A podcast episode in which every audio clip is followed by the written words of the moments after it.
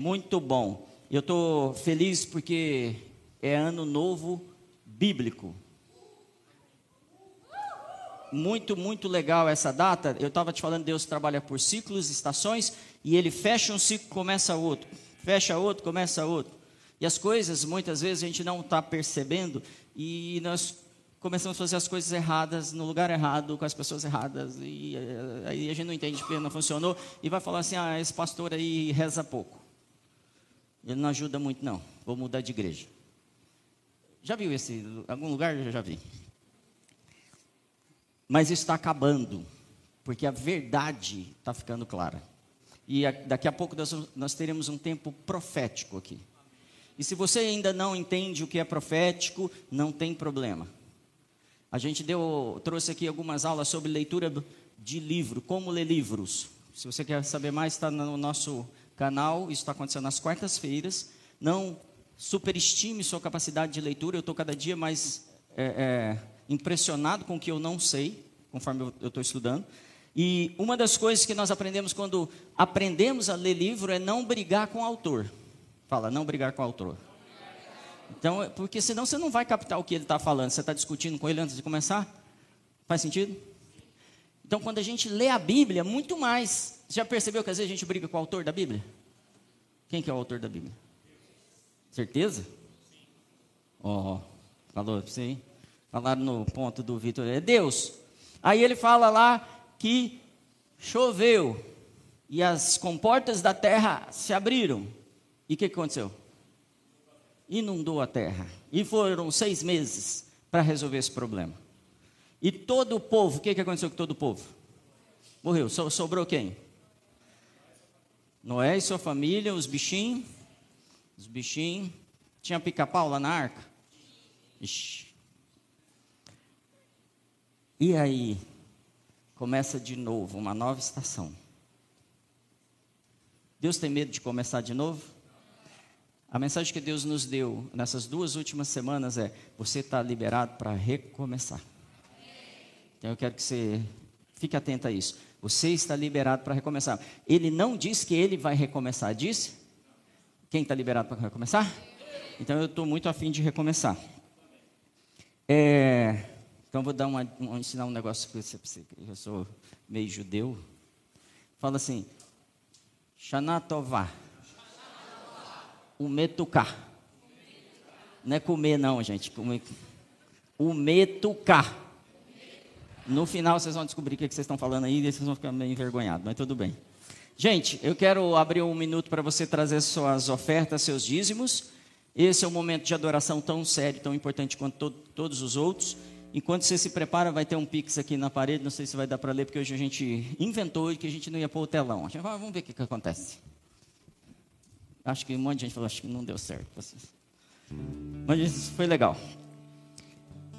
E aí, eu perguntei assim, pai, eu queria ler um versículo hoje para falar, enquanto eles se preparam lá e trazem essa adoração financeira, suas fazendas, seus recursos, suas colheitas, o fruto dos seus animais, dos seus negócios digitais. E aí eu lembrei de um dia que Paulo, pensa Paulo visitando a sua igreja já no auge da carreira dele. Madurão mesmo, assim, o cara sensacional. E Paulo chega para se despedir da igreja de Éfeso. E Paulo está passando por aqui, depois de passar uma temporada com a gente, fala assim: gente, hoje é o último culto, hoje é o último dia com vocês, eu estou indo. E nós não nos veremos mais. E aí ele vai discorrer sobre essa despedida dele. E quando chega lá no finalzinho, ele como se ele fosse deixar as últimas instruções para a igreja de Éfeso. Não vou ver mais vocês. Mas a, a última instrução é sobre generosidade. Será que é importante? E aí no verso capítulo 20, verso 35. 34, eu vou ler. Vocês mesmos sabem que estas minhas mãos supriram minhas necessidades e as de meus e as de meus companheiros. Ele está falando que, tipo, a liderança, os pastores lá do Just, eles trabalham, eles sustentam. Amém? E aí, chega no verso 35 ele diz assim: E em tudo o que próprio Senhor Jesus que disse, ele está despedindo e vai falar assim: Eu vou lembrar vocês sobre uma palavra de Jesus que é muito importante. A maior felicidade em dar do que em. Ah, vocês já sabiam disso? A maior felicidade em dar do que receber. A última instrução de Paulo para Éfeso é: gente, é mais legal dar do que receber. Experimenta. Amém? Você pode ficar de pé mais uma vez para a gente orar por essa, essa graça, esse favor do Senhor? E se prepara aí, que está vindo um furacão agora aqui. Tem coisas chegando. Há um mover muito grande. Se você ainda não está aberto a isso, começa a ser Espírito Santo, eu não, não entendo, mas o que o Senhor tiver para hoje eu quero. Eu quero. Com a salva de palmas, receba a profeta Graziela.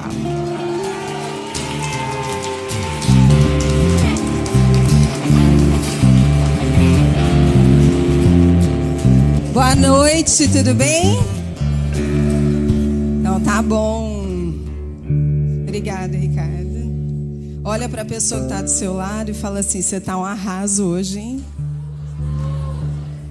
Fala que gato. Você tá um arraso. Quem aí está preparado para viver mudanças? Tem certeza? Mudança traz algo junto, o quê? Desconforto. Mas sem desconforto a gente não consegue experimentar coisas novas, não é? Então vou perguntar de novo agora com esse entendimento.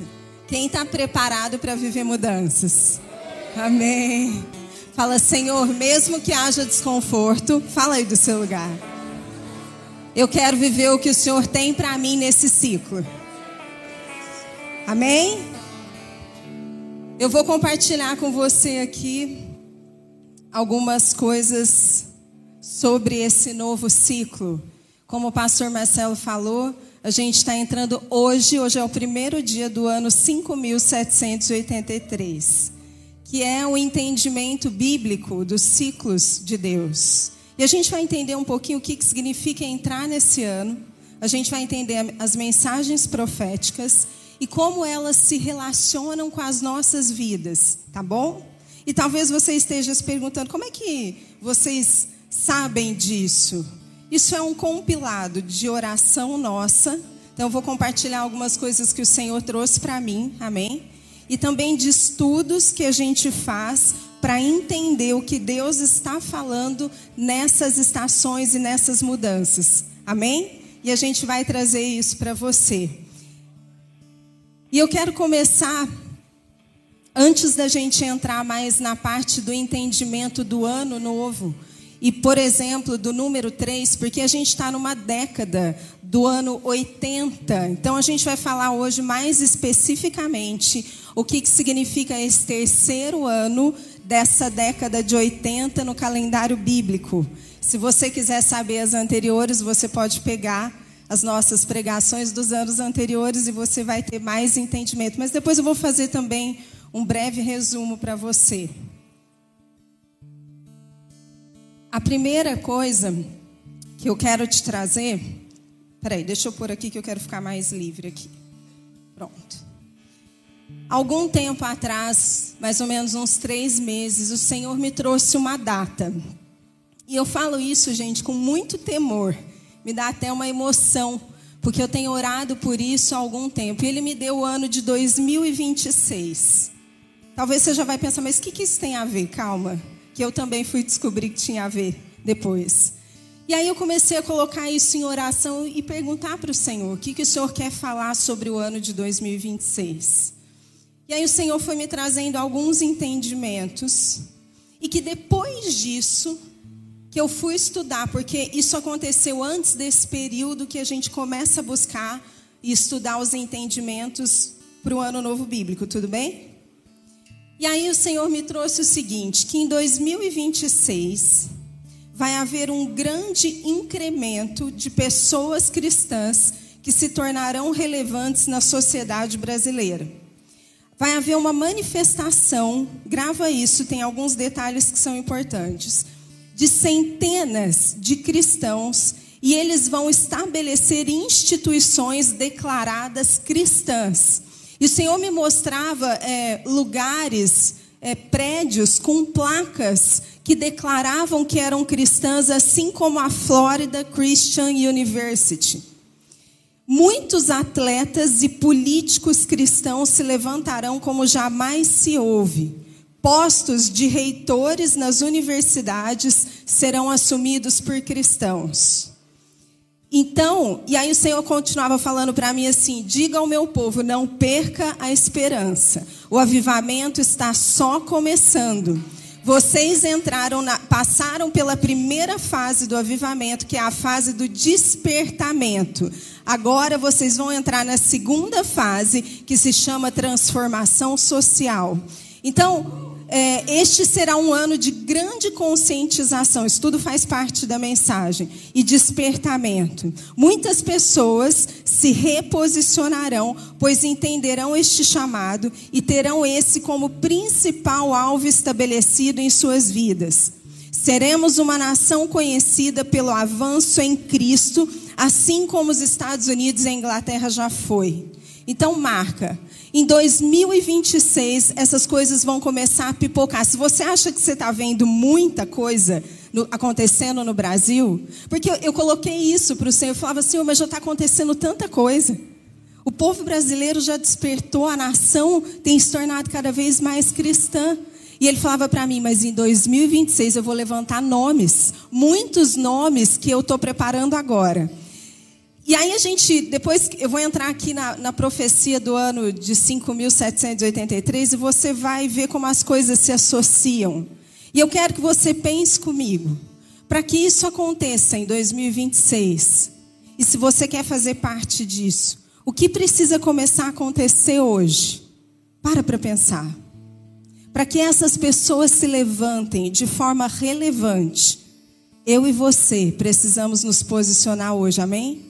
O Senhor está preparando a gente para uma grande explosão do que vai acontecer daqui quase três anos, três anos e pouco. Isso também nos fala de outras coisas que eu vou deixar aí para que você pense. Se há uma esperança para uma grande explosão, se a gente está só no início do avivamento, e agora a gente começa a entrar numa fase de transformação, Imagine o que não vai acontecer na próxima semana. Amém? Eu creio, você crê? Então, fazendo agora o link com o Ano Novo Bíblico, primeira coisa que eu quero que você entenda é que no hebraico os números, eles são representados por letras. E cada letra também tem uma representação numérica e um significado, tá bom? No ano de 5.782. Eu vou trazer bem resumido, mas foi o ano do rugido do leão. E esse rugido, ele estava acordando espíritos adormecidos. Teve alguém que foi acordado nesse último ano? Você pôde ver isso no Brasil? Mais ainda, uma nação sendo acordada como nunca foi. Foi também o ano dos mantos das pessoas que morreram, como por exemplo Billy Graham, como por exemplo outros apóstolos e profetas, Dr. Dom Lynch, serem enviados, cobrirem. A gente vai ver. A gente já falou isso aqui em outros momentos, mas eu e você vamos ver muitos Billy se levantando.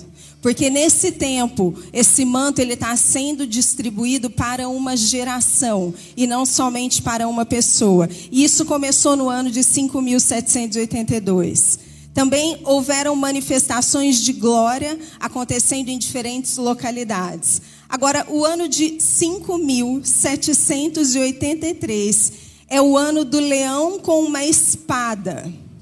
Então começa a prestar bastante atenção. É um ano de colisão de forças. Deus vai permitir que principados sejam expostos na terra. Por quê? Porque é um ano em que vai haver uma guerra espiritual da parte do Senhor, da parte do reino dele. Amém? E essa guerra vai fazer com que muitos olhos sejam abertos. Muitas pessoas que você talvez até conhece, ou pessoas que você vai ver, por exemplo, que hoje não veem essa agenda do aborto, da corrupção, por exemplo, a agenda das questões de ideologia, dessas questões políticas, os olhos dessas pessoas vão ser abertos. Depois a gente vai orar por isso, inclusive. E esse também vai ser um ano, esse aqui é um ponto muito importante, vai ser um ano de escolhas. Esse é chamado o ano do vale da decisão. Só que são escolhas que o Senhor vai esperar de mim, de você. Ele vai nos mostrar que nós estaremos diante de duas escolhas. Eu já vou te dar uma base bíblica para isso. E vai ser um ano em que você vai ter que tomar as decisões corretas sobre o pecado pecados ocultos. Existem pessoas que estão guardando pecados, achando que por ninguém saber, por ninguém ver, elas estão protegidas. Mas esse é o ano em que você vai ter que fazer uma escolha se você vai continuar escondendo pecados ou se você vai se converter de verdade. Esse é o ano do vale da decisão. Escolha sobre seu casamento, filhos, saúde, carreira e ministério. E por que, que isso é tão importante? Porque o ano de 5.784 é o ano das consequências.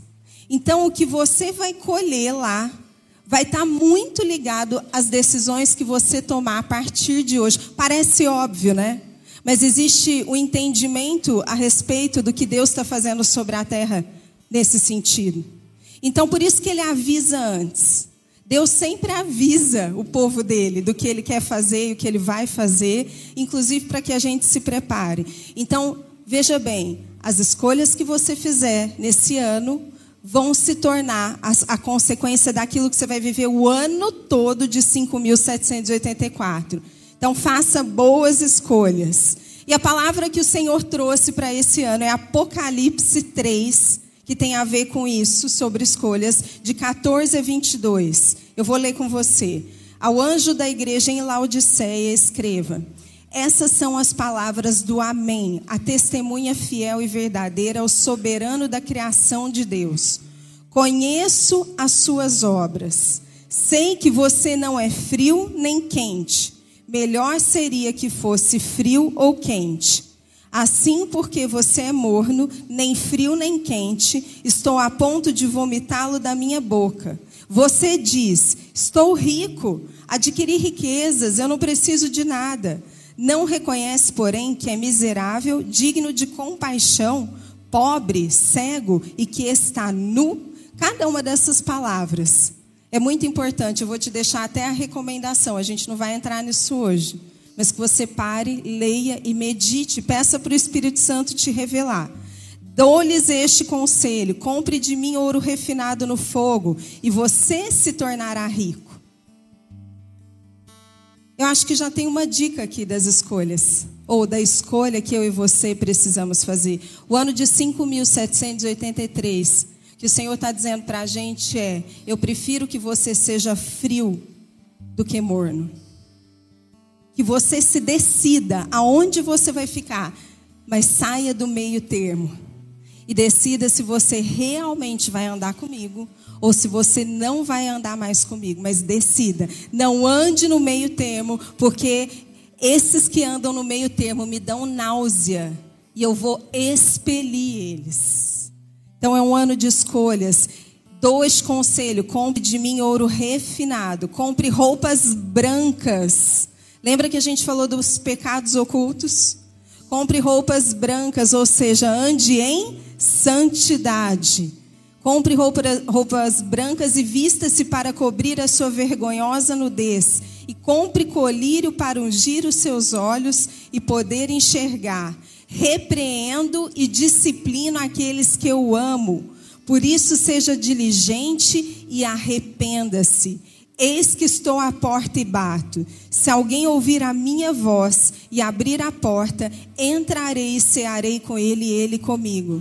O Senhor está falando que esses que decidirem, que escolherem o caminho de andar com Ele, vão literalmente dizer para Ele que isso é um convite para que Ele entre na sua casa e se assente à sua mesa em posição de honra. Esse é o desejo de Deus para nós, amém? A gente tem orado muito por uma nação justa, livre da corrupção, não é? Que comece então nas nossas casas, para que em 2026 a gente possa desfrutar da revelação de muitos cristãos se levantando nessa terra, com, com influência, com autoridade, amém? Ao vencedor darei o direito de sentar-se comigo em meu trono, assim como eu também venci e sentei-se com meu Pai em seu trono. Aquele que tem ouvidos, ouça o que o Espírito diz às igrejas. E há uma outra boa nova. O Senhor vai liberar uma graça para essa tomada de decisão. Então, se te deu um frio na barriga, se de repente você ficou até com medo, com receio, e falou assim: Nossa, eu não sei se eu vou dar conta, porque geralmente eu não sou uma pessoa boa para tomar decisões. Eu fico indeciso ou eu tomo decisões ruins. Fica calmo. Vai haver uma graça liberada para que você tome boas decisões. Só que você precisa saber que para receber, para aproveitar essa graça, você precisa estar o quê? Conectado com Ele. Amém? Para que você possa entender o que está acontecendo, para que você possa perceber essa graça presente. Então eu quero te chamar para a gente fazer a primeira declaração e depois eu vou trazer um pouco mais de entendimento. Fica de pé comigo. Como eu quero te convidar como hoje é o primeiro dia, a gente começar certo, amém? Começar debaixo daquilo que o Senhor está nos dirigindo.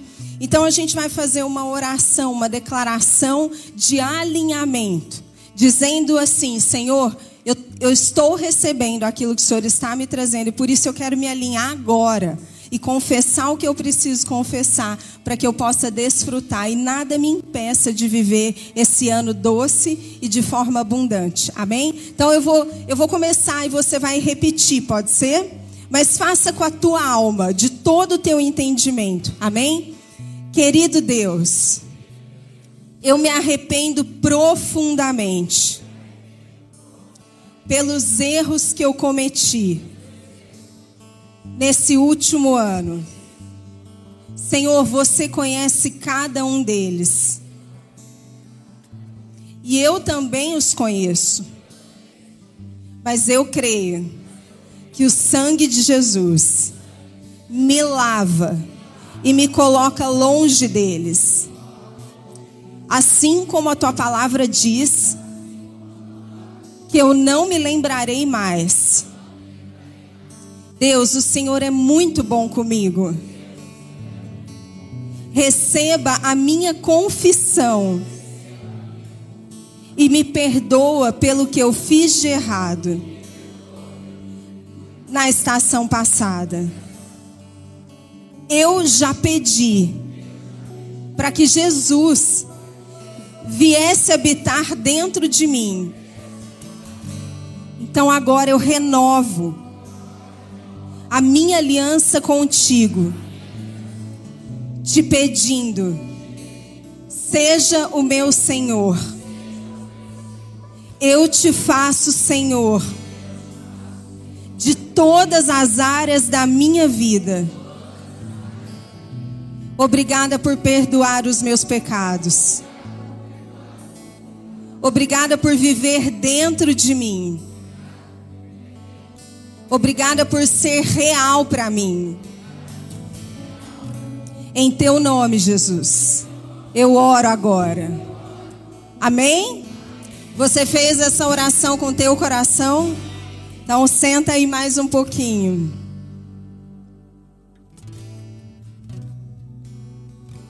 O ano, olha que interessante, esse é o ano 5780 aí. Qual é o ano que a gente está entrando agora? 2026. 23 no nosso calendário romano grego, não é? Esse também será um ano de maior posicionamento. Talvez você já tenha pensado assim, eu tenho me posicionado, inclusive em todas as áreas da minha vida, tanto é que eu estou aqui hoje. Mas o Senhor está te pedindo um posicionamento mais profundo e mais enraizado. Por isso que tem a ver com escolhas. Por isso que é o ano do vale da decisão. Porque o Senhor está contando comigo e com você para o que Ele vai fazer lá na frente. Amém? Então esse é um ano de maior posicionamento. A glória de Deus vai encher a terra e vai intensificar a revelação do remanescente sobre a terra. Enquanto eu estava orando e preparando isso, eu me lembrei muito do quanto o Dr. Don Lynch falava sobre isso. Falava sobre um tempo de despertamento e um tempo em que o Senhor levantaria o remanescente. E me veio uma presença muito, muito forte. Eu sei que você tem escutado isso por muitas vezes, mas você vai passar a ver isso de uma nova perspectiva, com uma nova intensidade. Amém? Você crê nisso? Fala, Senhor, eu quero fazer parte desses remanescentes. Que o Senhor vai levantar nessa geração, nessa estação. Então essa glória ela vai se intensificar e o remanescente, ele vai florescer e vai aparecer muito mais. Haverão muitos despertamentos e avivamentos acontecendo em várias partes do mundo muitas coisas vão acontecer na minha e na nossa vida para nos fazer to tomar as decisões, as escolhas que a gente precisa. E essas muitas coisas, por isso que eu comecei te perguntando se você queria mudanças. Essas muitas coisas, muitas delas serão mudanças que vão acontecer sem que você peça e outras que você vai ter que decidir mudar. Por isso que eu te perguntei, você está preparado para isso? Então, o ano 5783, o número 3, ele é representado pela letra Gimel. Fala comigo, Gimel. Gimel é a terceira letra, letra do alfabeto hebraico que representa o número 3. A palavra Gimel tem muitas camadas de significados, mas todos os significados se relacionam com transbordamento e abundância todos os significados da palavra Gimel se relacionam com transbordamento e abundância. Você está entrando num ano de transbordamento e abundância. Por isso que Vê como as coisas se relacionam? A glória do Senhor vai encher ainda mais a terra. A gente muda de fase. É claro que o avivamento ele ainda está também na fase do despertamento, mas junto com isso inicia uma fase de transformação na sociedade. Por isso que provavelmente lá em 2026 e dali em diante a gente vai começar a ver é, muitas questões concretas se estabelecendo sobre a nossa nação. Amém? Abre comigo em Salmo 103, 2, porque essa abundância, ela vai muito além do dinheiro, tá bom? Nessa passagem, o salmista fala assim, Salmo 103, de 2 a 4. Bendiga ao Senhor, ó minha alma, não esqueça de nenhuma das suas bênçãos. Essa palavra bênção no original, ela é representada pela palavra gimel. Então, o que o Senhor está falando é a mesma coisa. Eu trouxe uma referência para você entender o que significa esse gímel desse ano. Não esqueça de nenhuma das suas bênçãos.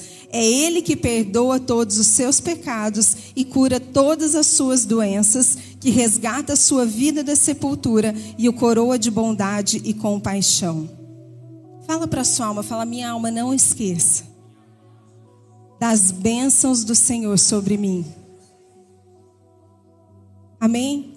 Talvez fosse importante depois você declarar essa passagem sobre você mesmo para sua alma, para que você se lembre que é Ele que perdoa os seus pecados e cura todas as suas doenças, amém?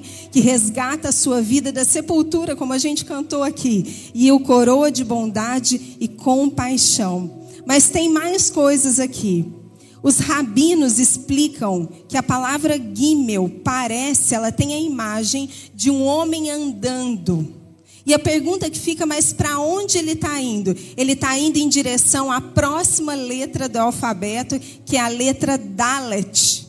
E Dalet tem o significado de uma pessoa pobre. Então imagina a cena. A letra Gimel, a imagem que representa ela é a imagem de um homem andando e ele no alfabeto ele está andando em direção à letra Dalet, que significa uma pessoa pobre. Então o Gimel representa a bênção a generosidade que está indo em direção àquele que não tem para abençoá-lo.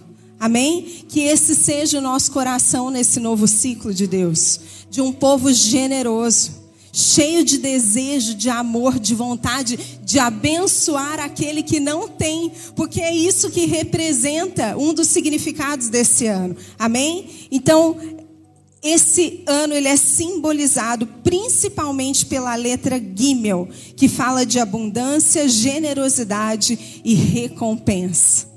Quem quer viver essas coisas na vida? Abundância, generosidade e recompensa. Não esqueça disso. E agora a gente vai fechar esse momento, nós vamos orar junto. Nós vamos fazer dois decretos. Nós vamos orar pelo Brasil, mas nós vamos fazer um primeiro decreto pelo povo brasileiro, principalmente pelo povo cristão, que é algo que o Senhor colocou no meu coração, que não está enxergando as coisas. Então, como irmãos em Cristo, como guardiões da igreja na nossa nação, a uma semana de uma grande decisão, já que entramos no ano da decisão, no vale da decisão, eu e você vamos orar para que mais olhos sejam abertos, amém? E que essa glória que já foi liberada, que começa a partir de hoje, comece a chegar nesses lugares secos, nesses lugares áridos. Então, fica de pé comigo por um momento.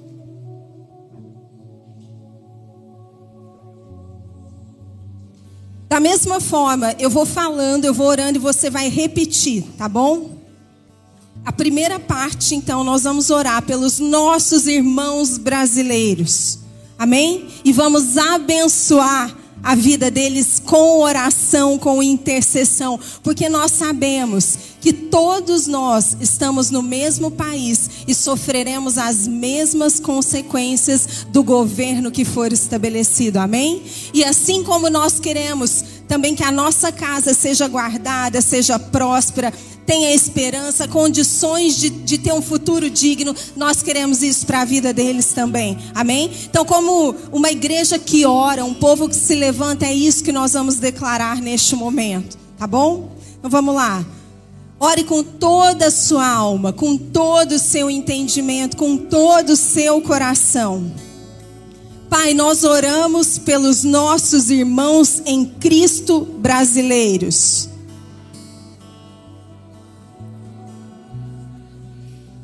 Que não conseguem ainda ver a agenda do maligno por trás das notícias. Pedimos a Ti que, assim como um dia o Senhor nos iluminou para que começássemos a ver com mais clareza aonde a maldade estava inserida e escondida na nossa sociedade. Hoje pedimos com toda a nossa alma para que os olhos do coração dos nossos irmãos, que ainda não conseguem ver a maldade, e o perigo que bate à porta, sejam iluminados, a fim de que conheçam a verdade e possam reposicionar suas decisões e suas casas a tempo e em concordância com o teu Kairós. Pai, nós cremos que quando o povo que diz carregar o teu nome se arrepende, se humilha e ora e busca a tua face e se afasta dos seus maus caminhos. Dos céus, o Senhor os ouve perdoa seu pecado e cura sua terra.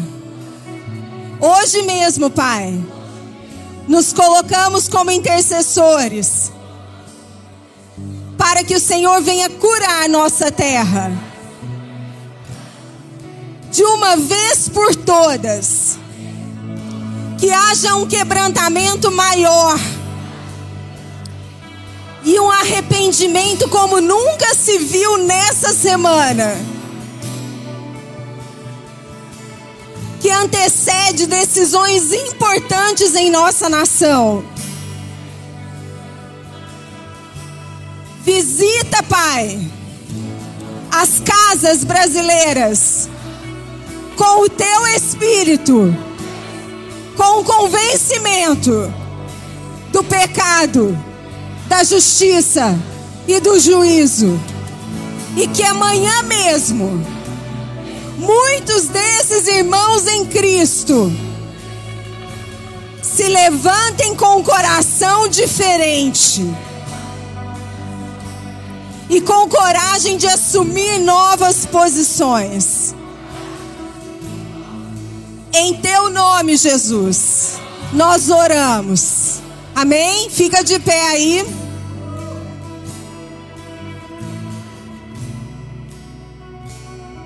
Amém?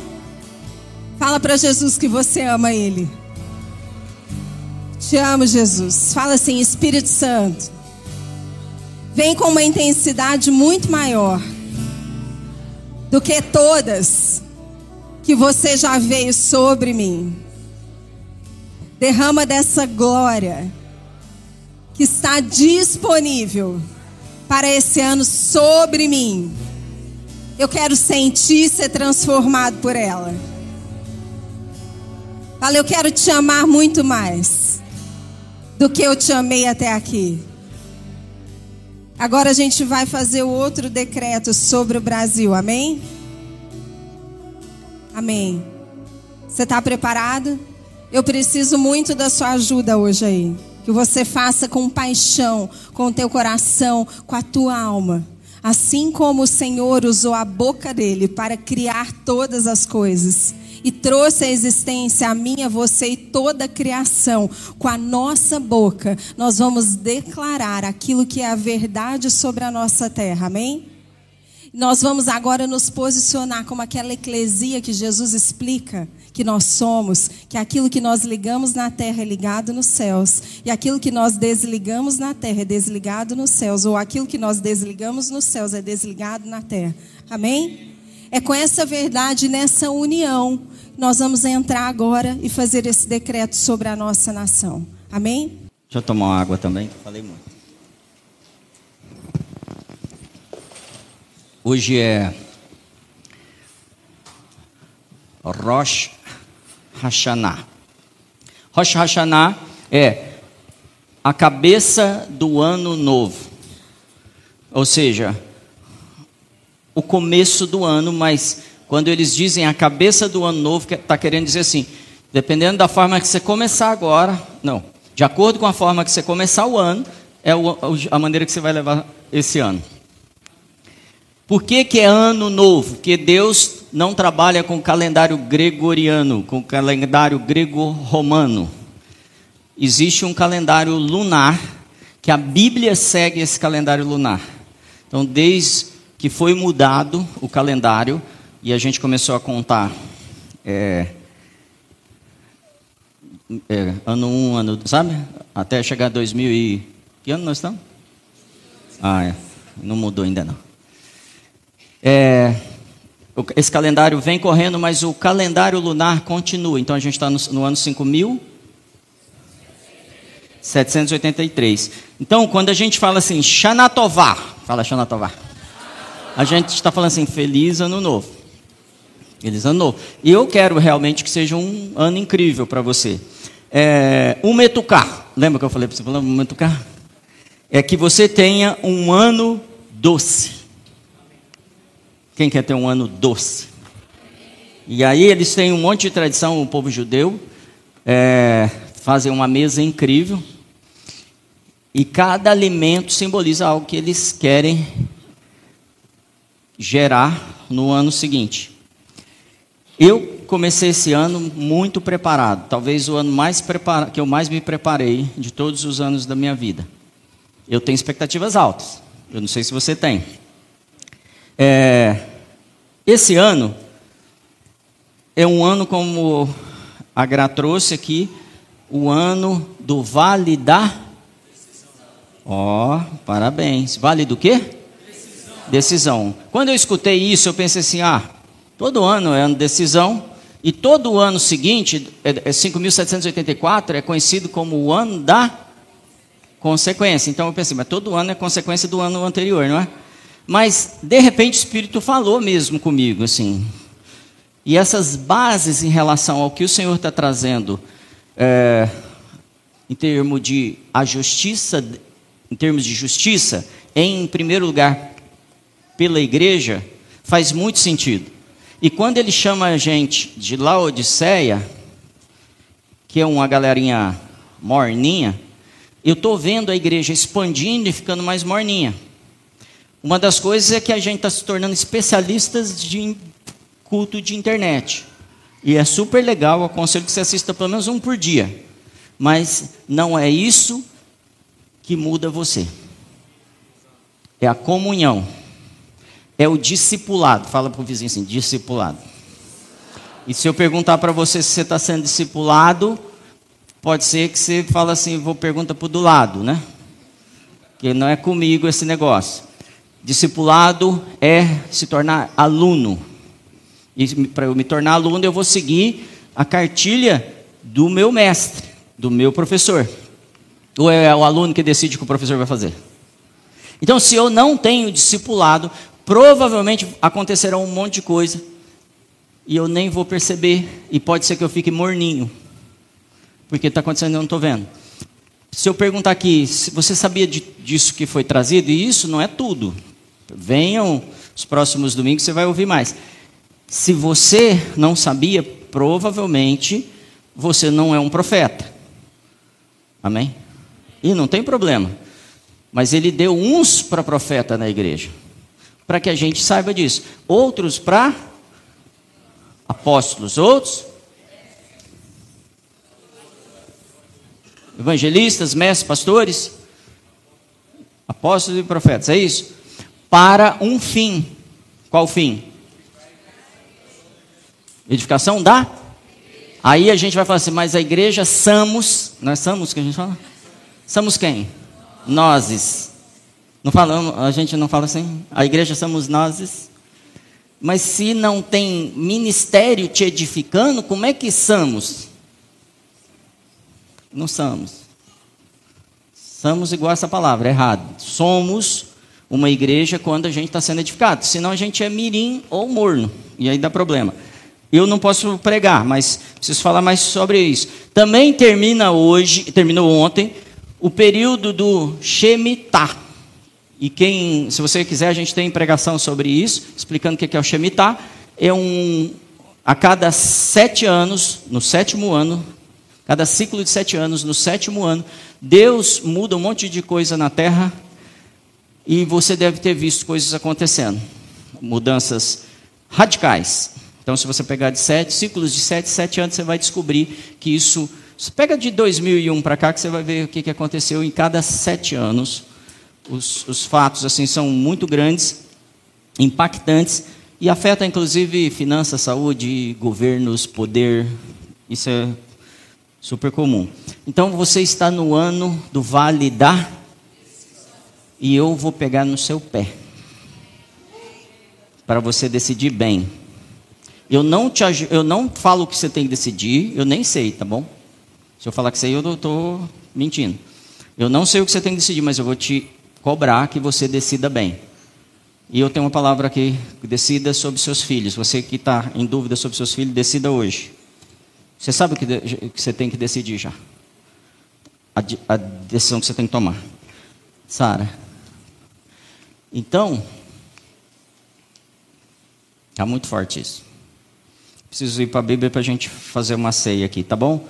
Lucas, Evangelho de Lucas, é...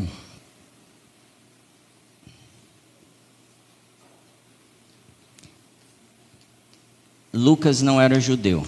Oi, lindão. Lucas não era judeu. Lucas não era judeu. Falei para o vizinho.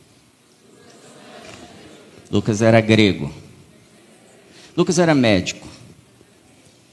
E a gente, eu vou comentar a respeito de Lucas 5 e quando você lê Lucas, eu te sugiro, acabe de ler o Evangelho de Lucas, leia Atos. Depois você volta para João. Vai, vai, vai te ajudar. É, eu tô com uma. O pessoal colocou uma decoração, não ficou bonita essas coisas, gente? Amei, ficou demais, viu? Parabéns, galera. E eu vi uma romã ali, eles falaram, cara, se você soubesse quanto tá a romã. 20 real cada uma, falaram. Lá no meu condomínio, as romãs estão apodrecendo, caindo no chão. E eu não sabia que estava 20, né? Então, eu na volta para casa, eu preciso fazer uma cestinha. Segunda-feira, estou anunciando no Facebook. Dúzia de romã. Eu tenho uma romanceira em casa e ela está há cinco anos num vaso e ela nunca deu fruto. E eu fiz uma coisa esse ano, peguei toda a terra, tirei e, e, e coloquei uma terra nova. Coloquei adubo. Isso foi há pouco tempo, entre 60 e 90 dias. E ela está com três romãs bonitas e mais um monte de flor. Por que, que ela, depois de cinco anos, deu fruto? Me ajuda aí. Hã? Porque eu mudei algo. E essa é uma palavra para nós hoje aqui. Alguns já estão aqui há cinco anos, seis, três meses, seis meses. Tem gente que está primeiro dia aqui quem está nos visitando aqui? Olha lá, primeiro dia. Vão dar fruto, muito fruto. Vocês vão mudar algumas coisas nesses dias e vocês vão dar muito fruto. E 5.784 vai ser um ano de muita abundância. E falando disso, eu lembrei da passagem de Jesus em Lucas, que ele chega para Pedro, e eu vou falar com as minhas palavras, tá bom? Não dá tempo de ler a Bíblia toda agora. E ele fala assim: Pedrão, chega o barco que você estacionou aqui, um pouquinho para trás, porque os PAs não estão funcionando e eu preciso de uma acústica para falar com o pessoal aí. Aí Pedrão fala assim: tá bom, pesquei a noite inteira, esse barco não serve para nada mesmo, para pegar nenhum peixe. Vamos usar ele de caixa de som. Aí Jesus fala assim, cara, você precisa pescar? Você precisa de fruto? Você precisa de resultado? Põe o fone aí, que eu vou te falar um negócio. Afasta o barco e joga a rede do outro lado. Você conhece essa história? Tem alguém que estava lá? Não? Então vou contar eu mesmo. E aí, ele fala assim: O senhor sabe alguma coisa de pescaria? Porque Jesus ali não é o mestre, não é o senhor de Pedro. André já tinha, irmão dele, já tinha falado para ele: Ó, eu acho que eu conheci o Messias, eu sei quem que tem um, tal de Jesus aí e, e parece que é ele. E esse Jesus agora está na frente de Pedro, falando: Faça seu barco, que eu preciso usar ele para minha voz reverberar na água e falar com as pessoas. Você sabe que dá, esse, né, amplifica o som. E aí eles começam a sair e Jesus fala assim: joga a rede do outro lado, porque se você não pescou a noite inteira, você deve estar tá de mau humor. Tem alguém que pesca aqui? Já foi numa pescaria e você, foi, você pesca? Já foi numa pescaria e você não pegou nada? É mentiroso mesmo. Né? Pescador é tudo igual. Brincadeira, hein? Coisa chata é você pescar e não pegar peixe. Não pegar nada. Vendedor sai para vender e não vende. É ruim, não é? E aí Pedro fala assim: ó, aqui nós pescamos um peixe que chama tilápia. E aí a gente pega à noite essa tilápia. Como a gente faz? A gente leva umas velas e põe em volta do barco e os mosquitos vêm. E quando os mosquitos vão ali sentando na água, porque essa vela está próxima à água, as tilápias vêm. E elas vão pegar os peixinhos, os mosquitinhos. E aí a gente lança a rede e arrasta elas e pega as tilápias. Sabia disso não? Então eles passavam a noite pescando e muitas vezes não precisava da noite inteira. Pegava um cardume, passando, via aqueles mosquitinhos com a luz ali, atraía eles, eles comiam, eles pegavam os mosquitinhos e jogavam a rede e puxavam os peixes. Mas naquela noite, ele já tinha pescado por umas 12 horas e não pegou nada. Tem dia que a gente não. Nada dá certo. Tem estação que não fecha. E as coisas não vão. E ele explicou isso para Jesus, que Jesus não era pescador, Jesus era o quê? Marketing digital? Não. Carpinteiro. Carpinteiro. Quando você estudar um pouco mais, você vai descobrir que ele era construtor. Tipo a facility, assim.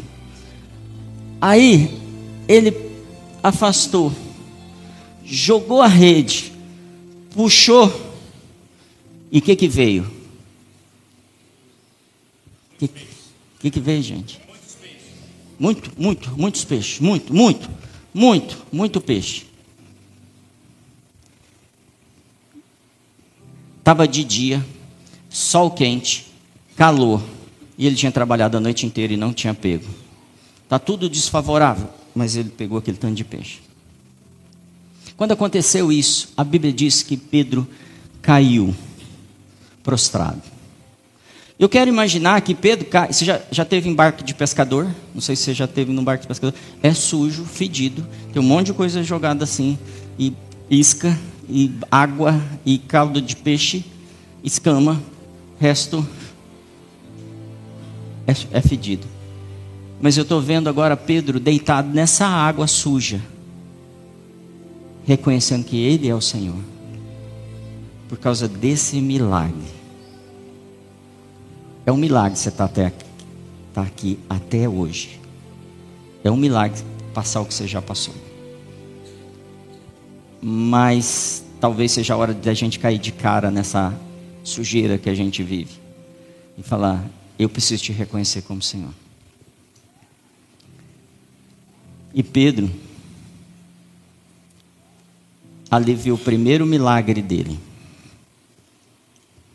Ele viu outros milagres. Quem se lembra de algum milagre que Pedro viu? Sogra de Pedro sendo curada, que mais? Pedro andou sobre as águas. Que mais? Transfiguração. Não foi? Cortou a orelha do Malco e Jesus restaurou a orelha de Malco. Pedro viu muita coisa. Porque naquele dia que ele caiu no chão, Jesus falou assim: Eu preciso só de uma coisa sua. O que, que foi? Eu preciso que você muda seu perfil no LinkedIn. De pescador de peixes para pescador de homens. E Ele está pedindo que você mude seu perfil nas redes sociais agora. As pessoas precisam saber quem é você. As pessoas precisam ver uma outra postagem sua. As pessoas precisam ver um movimento diferente, porque a gente está separando a nossa verdadeira vida da vida com Deus. E Pedro falou: mudei agora. E o LinkedIn dele mudou. Pescador, é, ajudeu no inglês aí. Fisherman to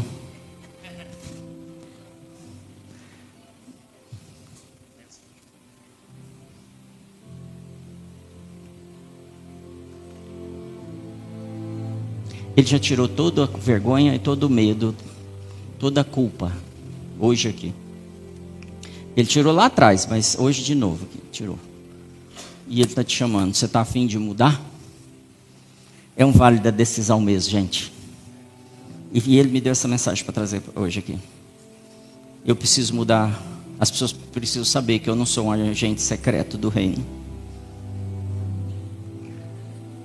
Talvez você não queira mudar porque você pecou demais.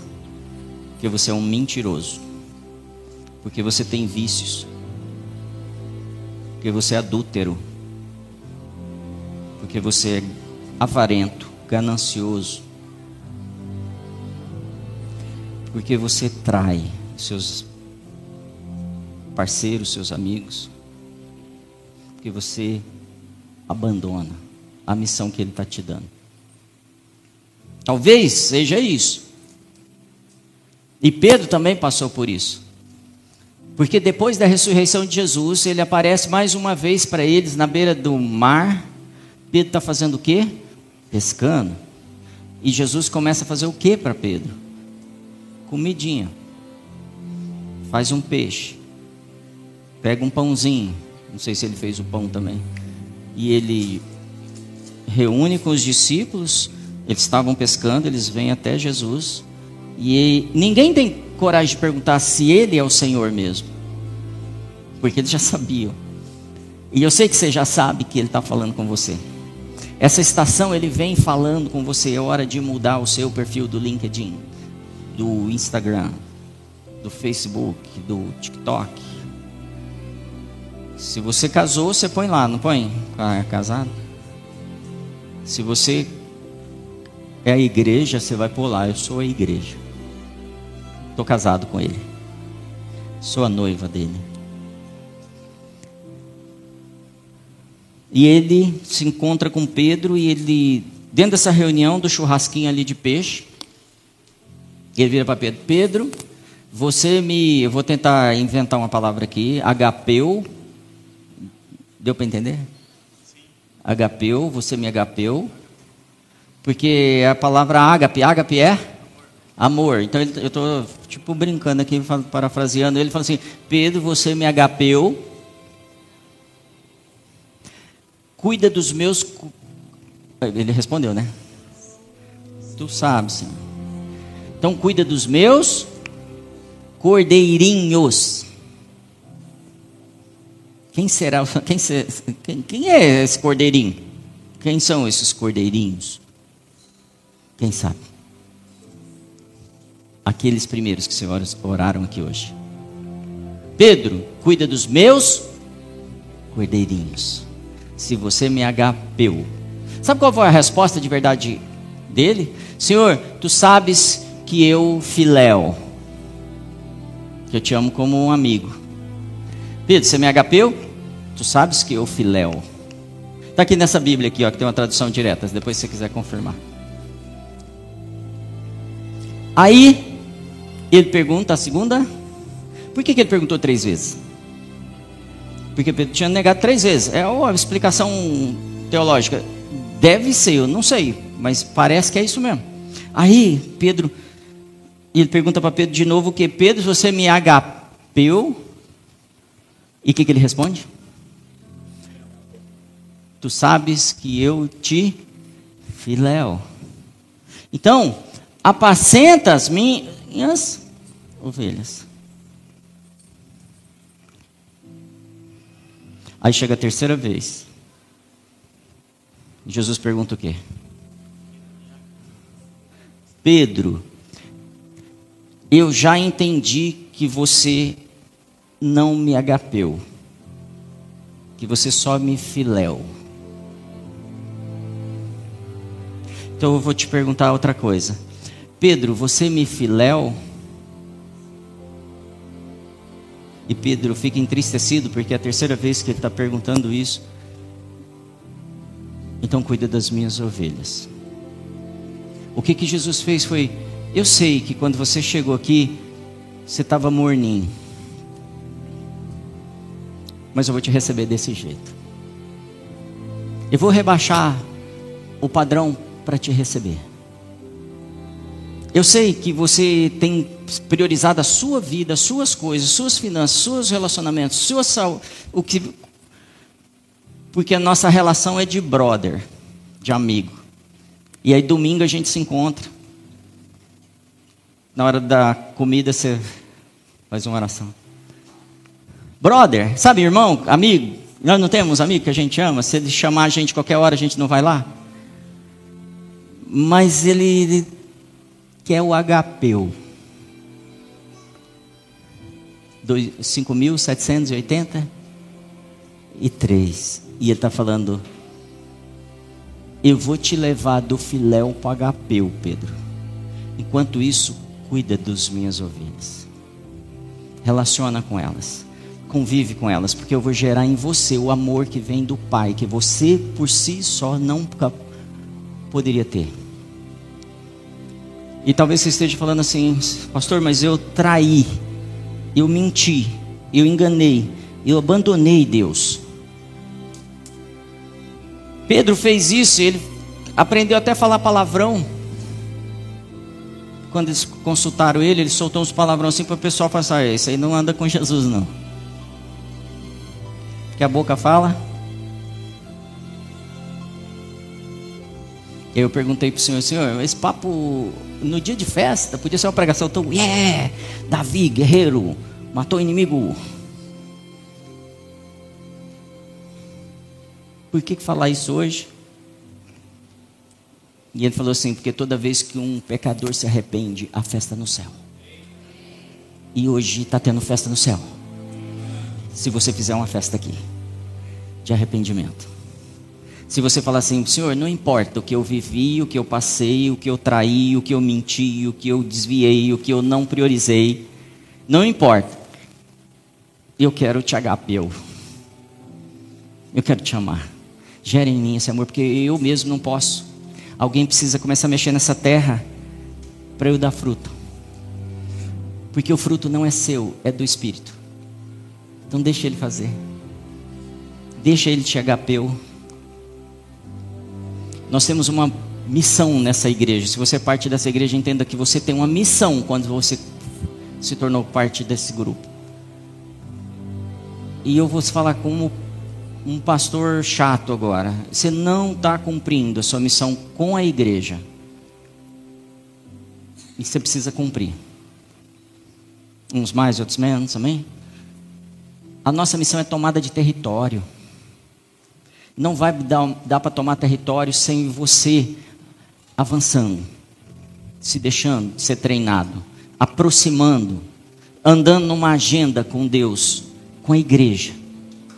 Você não vai se desenvolver. Não, faz 10 anos, não, ainda não aconteceu tanta coisa assim. É ou não é?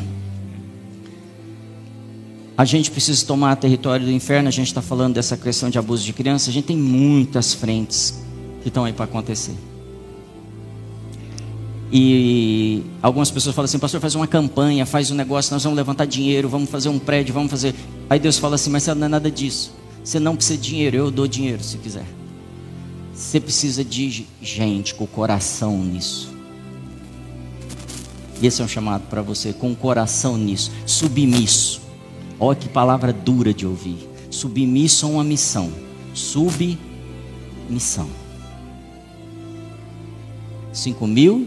5.783. Validar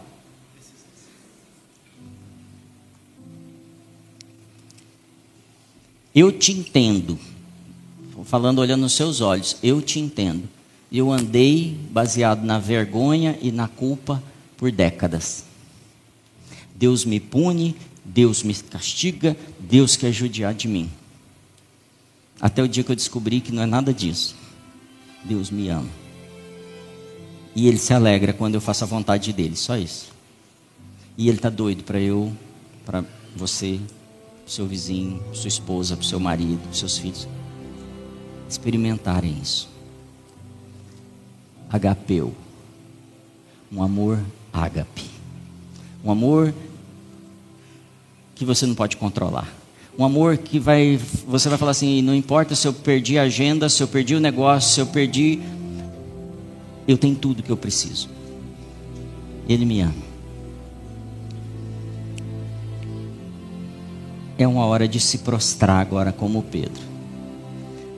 Falar, não, não pode ter outro Senhor. Não pode ter outra experiência como ter a Ti, Jesus.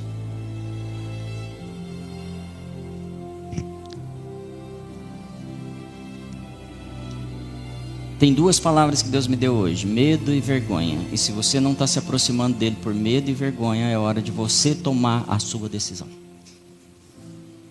E eu vou te dar alguns segundos. Você falar o que você quiser para ele. Medo e vergonha não podem te parar. Você está num grupo. A gente não é mais que Jesus, a gente não é mais que a igreja, a gente não é mais, mas a gente está num grupo de gente de coragem, de gente que não retrocede, de gente que não vai voltar atrás, mas de gente que erra e conserta. E erra de novo. E fala, Senhor, eu sei que você me agapeou, então eu estou voltando. Porque eu ainda te filéu. E eu sei que o Senhor se rebaixa para me receber. Porque na minha condição o Senhor não nem lembraria meu nome. Mas o Senhor me deu um nome. E me fez um filho. Me deu uma família.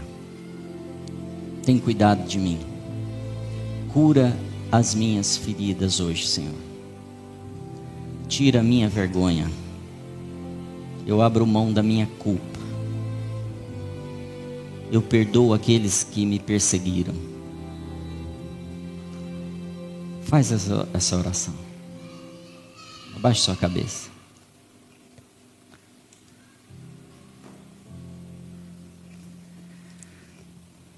Fala com ele. Eu imagino Pedro na terceira vez muito triste, não triste, muito triste. Porque ele sabia ali que ele não agapeu Deus. Ele não agapeu Jesus. Mas eu consigo imaginar eu consigo imaginar ele olhando para os olhos de Jesus. Eu não acho que Jesus falou com o olho, o rosto virado. Eu consigo imaginar ele olhando para aqueles olhos de compaixão e de amor. E se sentindo perdoado. E se sentindo amado. E se sentindo inserido de volta e se sentindo aquela romanceira lá da minha casa, se deixando mexer, se deixando arrancar aquela terra velha, as pedras, os, a vergonha, a mentira, a culpa, a carência, a orfandade. E vendo o amor dele transformando a sua vida. E eu declaro sobre sua vida que o amor de Jesus vai te transformar esse ano transformar seus desejos, transformar as suas buscas, suas prioridades, transformar o propósito e a missão da sua vida. Em nome de Jesus, o mesmo Jesus que estava falando com Pedro e hoje está aqui falando com nós, eu declaro libertação da mentira na sua vida que você possa experimentar esse amor agapeu que Ele derramou com cada gota do seu sangue lá na cruz. Que Ele derramou a cada chicotada, cada ferida, para me curar e te curar e trazer de volta a nossa posição. Que esse ano seja um ano incrível na sua vida. Fica de pé, por favor.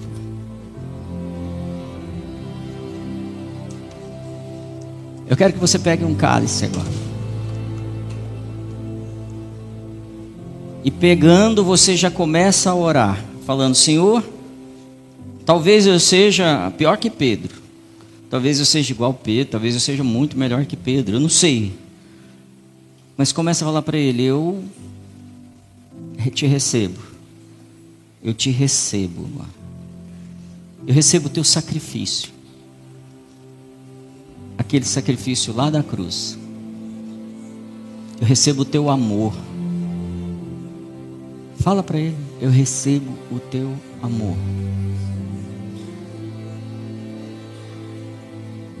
Eu te filéu, seja sincero com ele. Esse dia, esses dias eu estava conversando com um grupo, eu falei assim, vocês precisam falar para Jesus que vocês não o amam. Você não ama Jesus? Fala para ele ele não, não vai mudar nada. Ele já sabe. ou que você ama só um pouquinho, fala para ele, também não muda nada. Ele te ama. Ele só vai poder transbordar mais em você esse amor. Romanos 8, 28 traz esperança para gente.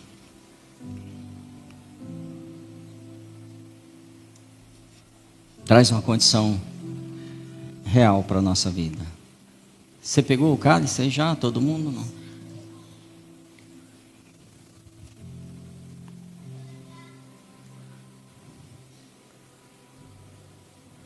Você está com medo ainda? Fala para ele agora. Você está na presença dele, olhando nos olhos dele. Eu ainda estou com medo. Eu ainda tenho vergonha. Eu ainda estou inseguro.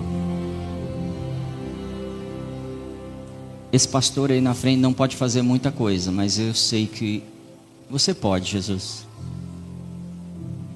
Espírito Santo, eu sei que você pode me perdoar pelo pela mentira, pelo pecado mais grave. Fala para ele o nome desse pecado. Me perdoa. Eu estou no vale da decisão, estou decidindo andar contigo muda o meu status no céu e na terra, muda meu status nas minhas redes sociais, dos meus amigos, muda meu status. Você tem liberdade agora, Espírito Santo. Faz com que eles percebam o teu cheiro em mim, o teu vocabulário em mim. E que me perguntem, não é você o amigo dele lá? Sim, eu sou amigo e eu o amo. E eu quero, como Pedro, aprender a te seguir, Senhor, e ser pescador de homens. Fala assim: Eu fui salvo, eu fui liberto, por causa desse sacrifício. Eu reconheço que o Senhor deu o seu corpo para ser maltratado humilhado por minha causa, para me livrar da vergonha, da culpa, da maldição, da condenação.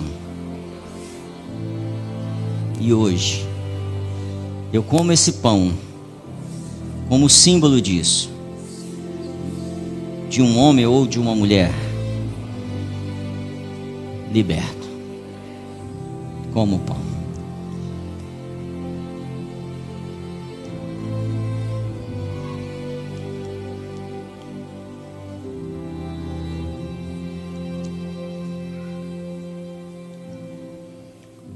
Essa casa tem um texto em Hebreus 10, 30 que diz que o meu justo viverá pela fé. O meu just viverá pela fé. Talvez você não esteja vendo nada, mas se você crê que esse sangue foi derramado por você, comece a crer em coisas altas, coisas grandes. Essa casa também tem dois textos importantes sobre ela que foram profetizados por muitas pessoas ao redor do mundo. Você não acredita quantos profetizaram a respeito de Isaías 61 e Isaías 60 nessa casa. Que nós seríamos reconhecidos como restauradores de cidades arruinadas. Esse é o tempo. Senhor, nós somos gratos porque pelo teu sangue podemos te representar aqui na terra. Nos tornamos sangue como o teu sangue, porque o Senhor nos deu um novo sangue uma nova vida, um novo vigor.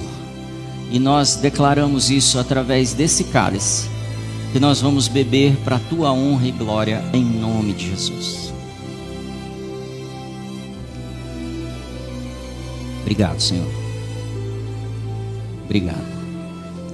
A gente está terminando. Queria chamar a banda aqui mais uma vez. Tem, uh, pode entregar para eles Pode entregar. Fica de pé mais um pouquinho. Hoje você ficou bastante de pé.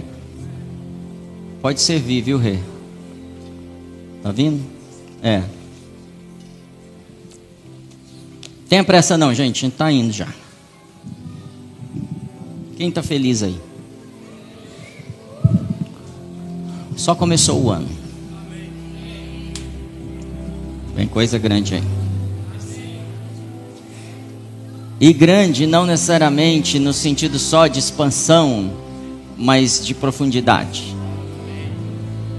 Raízes grandes, profundas. Vou te pedir para pegar bem rápido isso aqui, a gente vai fazer uma